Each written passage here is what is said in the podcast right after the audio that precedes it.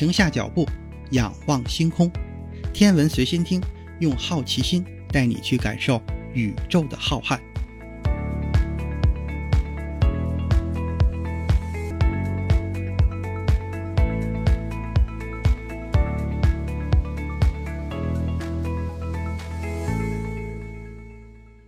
心如宇宙大，世界全装下。本节目由喜马拉雅独家播出。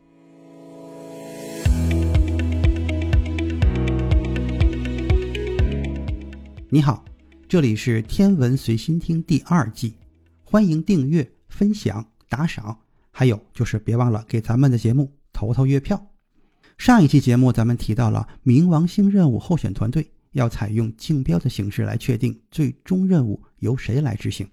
但是 NASA 过日子也要看政府财政预算的脸色。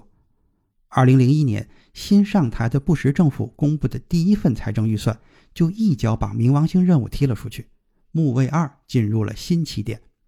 艾伦认为这是喷气推进实验室在背后的小动作导致的，但是约翰霍普金斯大学实验物理实验室却不这么认为。他们也没有放弃，因为他们手中有一张王牌。约翰霍普金斯大学所在地是美国的马里兰州，这个州的参议员同时也是参议院的太空探索事务经费委员会的主席。这个委员会可是 NASA 的金主，手握钱袋子，NASA 可是得罪不起。就这样，招标工作重新进入了正轨。除了艾伦带领的团队，还有四支团队也向 NASA 提交了提案，其中最强的两支都来自喷气推进实验室，而且都很有实力。其中一个团队的负责人是旅行者号摄影组里边的关键人物，另一个团队的负责人精通行星知识，曾经担任卡西尼任务的首席研究员。艾伦知道自己最缺的就是经验，所以他的团队就一定要拿出最佳的提案。但是在艾伦的团队里，也有一位年轻的行星科学家。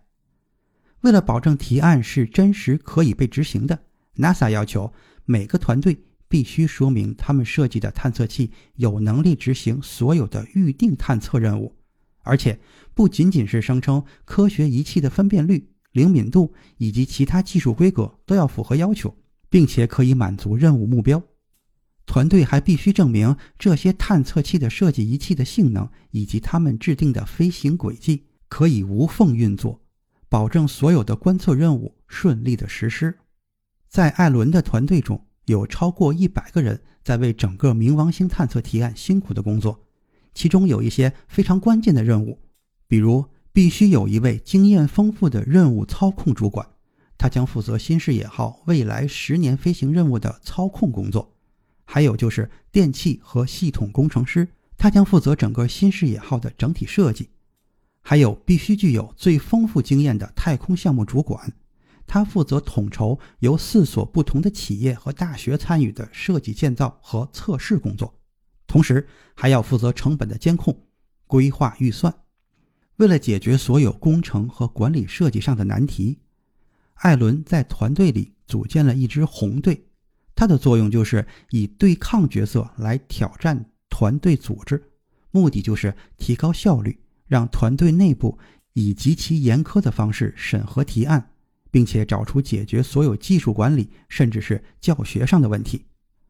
虽然这样可以弥补约翰霍普金斯大学实验物理实验室与喷气推进实验室之间的经验差距，但是这样疯狂的举动还是会消耗大量的时间和金钱。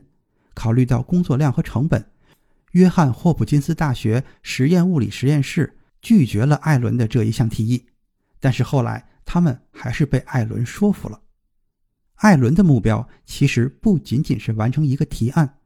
因为在这场比赛中，要么胜利，要么就是打道回府，除了成功就是失败。在这场比赛中，没有第二名。这么多人为了一个目标努力。可是艾伦却在另外的一件事情上发愁。这里是《天文随心听》第二季，更多精彩内容，请听下期。